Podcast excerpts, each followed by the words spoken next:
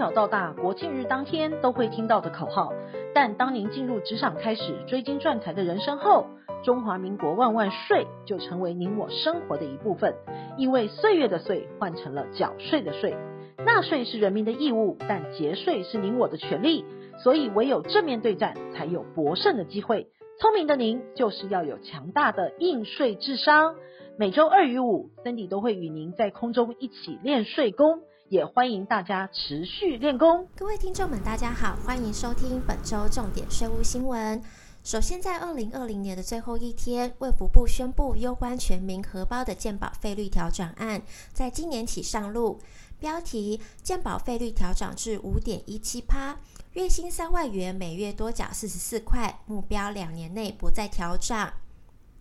卫福部长陈时中于去年年底宣布，健保费率是由现行的四点六九趴提高至五点一七趴。月薪三万的劳工每月保费将增加四十四块，受雇者平均每人每月增加六十三元。七成以上每月增加的保费是七十块以内，差不多是一个便当的费用。调整之后，有一百二十六万户的弱势低收入户、替代役、义务役、在监服刑等原本接受政府全额补助的民众皆不受影响。在改革配套的部分，列举部分负担改良、检讨海外停付保、飞机纳入海外所得等。部长表示，试算过许多的方案，但社会正反两极的意见都有，需要做好社会对话才行。在改革的配套部分，列举的部分负担，检讨海外停付保、飞机纳入海外所得等。部长表示，试算过许多的方案，但社会正反意见均有，需要做好社会的对话才行。例如，讨论很久的药品部分副班改良，现行重大伤病的部分改良收取，或许因考量患者的经济能力而有所变革，拟改为账户制。此外，海外停付保、海外所得纳入费基也是配套的措施之一。卫福部今年将在立法院提出修法，以保障国人的安全以及公平性。健保原则是为强制纳保、量能付费。许多海外国人用不到健保，因此现行允许旅外国人停付保，但这与健保的原则相矛盾。目前海外所得不用纳税，这部分的保费应该如何计算，是属于复杂的结构性议题。第二则法令新讯是，身为房地产族的您要听仔细了。标题：每个门牌交易都查得到。地政三法三读通过，涉及已揭露的案件，政府打炒房动作连连。俗称地政三法的平均地权条例、地政士法、不动产经纪业管理条例等十家登录二点零修正草案已三读通过。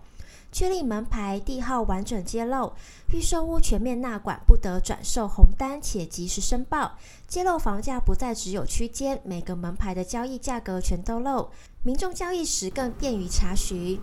实价登录二点零修正草案也将增订主管机关查核权及加重罚则，最高达百万元之外，也纳入预售屋红单交易管理及定型化契约被查的规定。立院也通过附带的决议，要求内政部公布近两年司法人，如财团法人、社团法人、公司行号等囤房的情形，并建立审查的机制。三读通过删除原来去识别化的规定，确立完整揭露成交案件的门牌地号，并涉及已揭露的案件，也增订主管机关查核权及查核的范围，以遏止申报义务人刻意炒作房价。也纳入预售屋红单交易管理及定型化契约备查的规定，并加重罚则，最高达百万。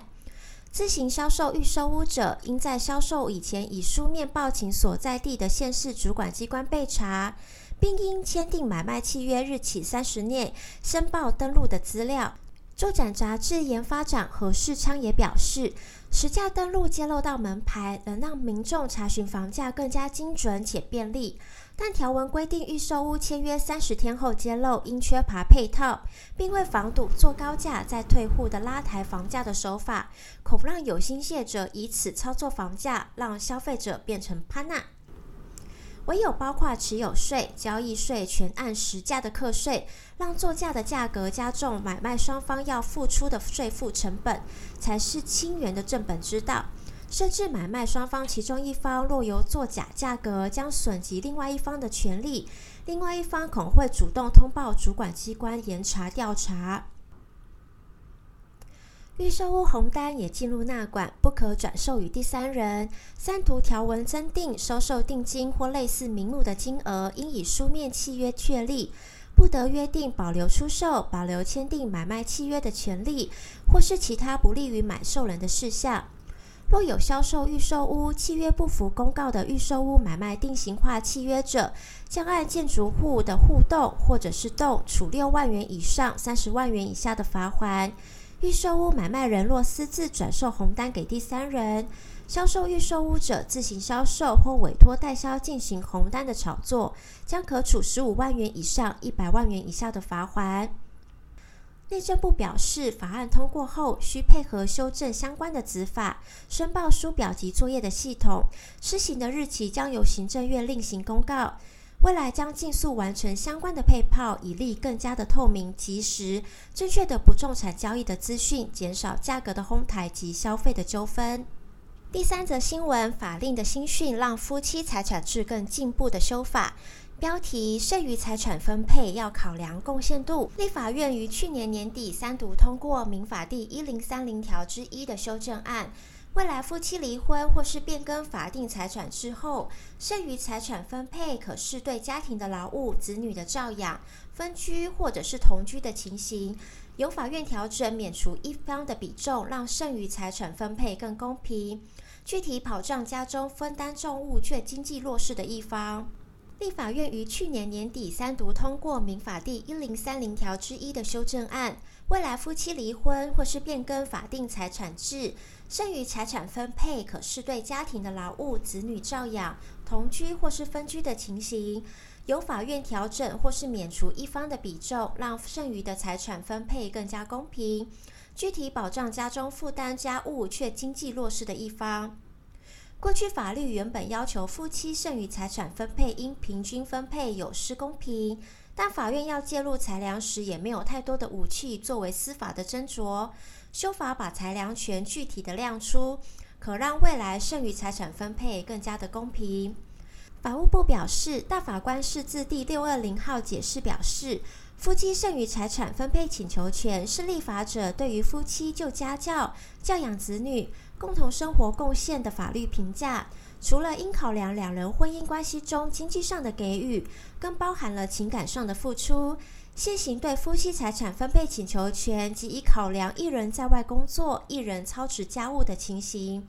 但考量实务上可能有一方已不务正业或是浪费成习的问题，法院才介入裁量分配的情形。三读通过修正的条文规定，夫妻离婚或是双方变更法定财产制后，因两人不再共有财产，让双方剩余财产分配，法院得视夫妻对婚姻贡献生活度及协力程度等条件，调整及免除分配额，让分配达到实质的公平。第四则新闻与民法成年下修至十八岁有关，标题：成年变十八岁，遗产税扣除额少百万。配合民法成年年龄由二十岁调降至十八岁，立法院三读通过遗赠税法第十七条与所得税法第十七条的条文等修正案，将法规中的成年年龄下修为十八岁。遗赠税法修正案遗产税当中的直系血亲非亲属的扣除额，目前税法规定，家人过世时，如果留下的子女辈分较低的直系亲属，可以从遗产总额当中扣除五十万元，不必课税。依现行的规定，如果留下来的子女未满二十岁，每差一岁还可以多扣五十万元。为配合民法的修正，税法当中的未满二十岁将改为未成年，二十岁以上将改为已成年。因此，未来民法成年规定施行后，遗产税扣除额的规定会一并修正。所得税的影响则在申报抚养的部分，未来列报抚养亲属的条件改为子女需未满十八岁，或是满十八岁以上但在校就学、身心障碍或是无谋生能力才能列报抚养，享有免税额等节税的效果。第五则新闻与房地合一税相关，标题：新制漏报常见三形态。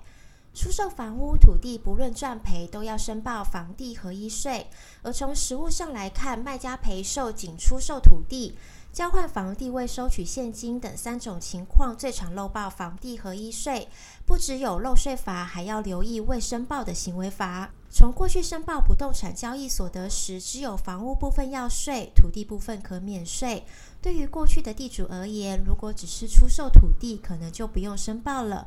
然而，在房地合一税上路后，包括房屋基地得以合发建造的土地等，其交易所得都是要课税的。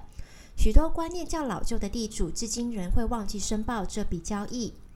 另一种常会漏报的情形，在于税法的规定，交易过程当中，不论有无应纳税额，都应当申报房地合一税。官员指出，常有地主认为房屋土地是赔售的，没有所得便不用申报，因此被国税局开罚。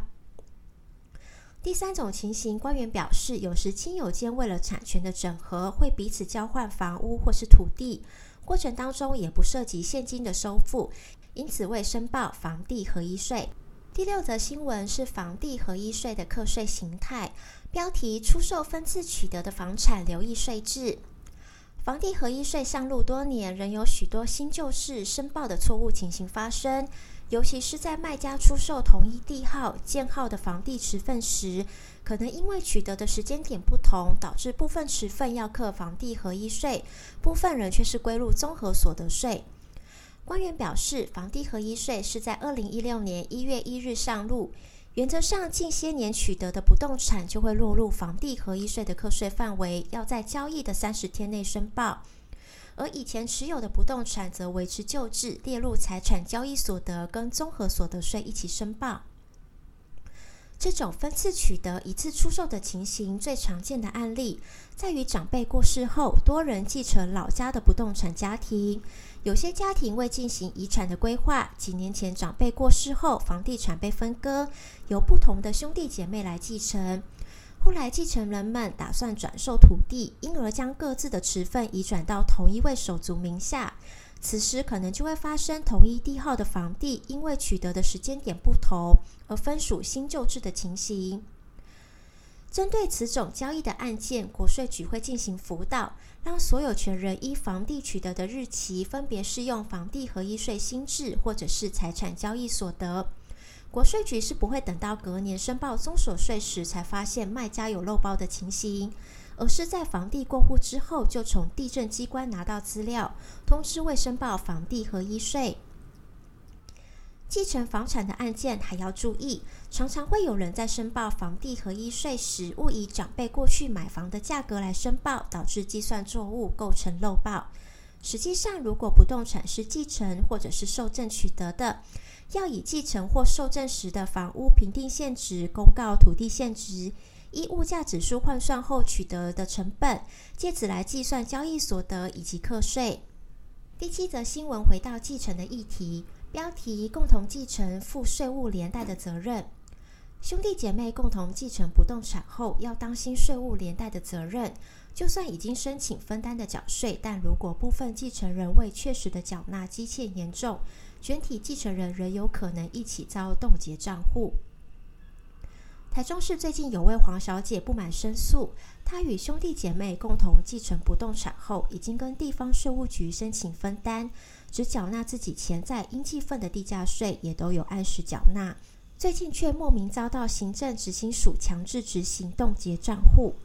官员表示，在平时缴税时，每个共有人可提供身份证、继承系统表等资料，向地方税务局申请按潜在应有权利部分分担缴税。地主在申请分担之后，对于他人缴税的部分，仍需负连带的缴税责任。因此，若其他家人没缴应纳税的地下税，行政执行署依然会循线找到黄小姐的账户，强制执行扣款。最后一则新闻与台商及高净值家族运用境外公司在去年谈论最多的经济实质法最新动态有关。标题：境外公司留意归档的责任。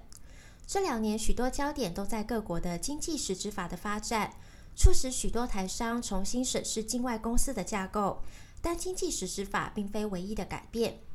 经济实质法的法源源自欧盟二零一七年推动的税务不合作名单。此名单只是个手段，目的是为了达到资讯的透明、公平税务竞争。实质经济的活动因此衍生出许多的新规。首先，经济实质法在英属维京群岛、开曼群岛已完成第一年度的经济实质申报，若尚未完成申报，恐已产生罚则。贝里斯预计二零二一年开始申报，其他地区暂需后续的发布。第二是申请税籍号码。过去因为境外公司免税，当地税局并不会核发税籍号码，但因应欧盟的压力，部分地区开始核发。贝里斯修法要求所有公司皆需申请税籍号码。塞西尔开放国际商业公司申请税籍号码，但并非强制性。摩里西斯废除全球企业第二类型，需在二零二一年六月前转换为授权公司后，便需申请税籍号码。第三，开始税制的改革。塞西尔国际商业公司原为免税的制度，现已改为属地税制。贝里斯也已着手修改税制，需密切观察后续的变革。第四，公司的记录如股东、董事清册的及时归档，一直是过去几年的重点。而这波新规也一并强化了机制，确保公司记录确实归档。这两年是境外公司历年来法规变化最大且最频繁的一次，产生了许多新的归档责任。境外公司当地政府当年打造国际商业公司的初衷是一套极度方便、高度弹性的框架。面对目前欧盟的压力，这些政府也积极在这些初衷与欧盟压力之间取得平衡。台商应审慎厘清相关的规定，确保按时并正确的归档，才能保障使用境外公司的权利。以上是为您整理上周的重要税务新闻，大家要特别关注。今年起有多项的新制，如您尚未掌握，可以收听上周五的省税大补帖的内容。本周五的省税大补帖，我们将来谈论信托与家族传承中的运用。首先来介绍不动产信托如何运用在家族传承与赠与不动产的规划结合运用。请大家准时收听，我们一起练水功。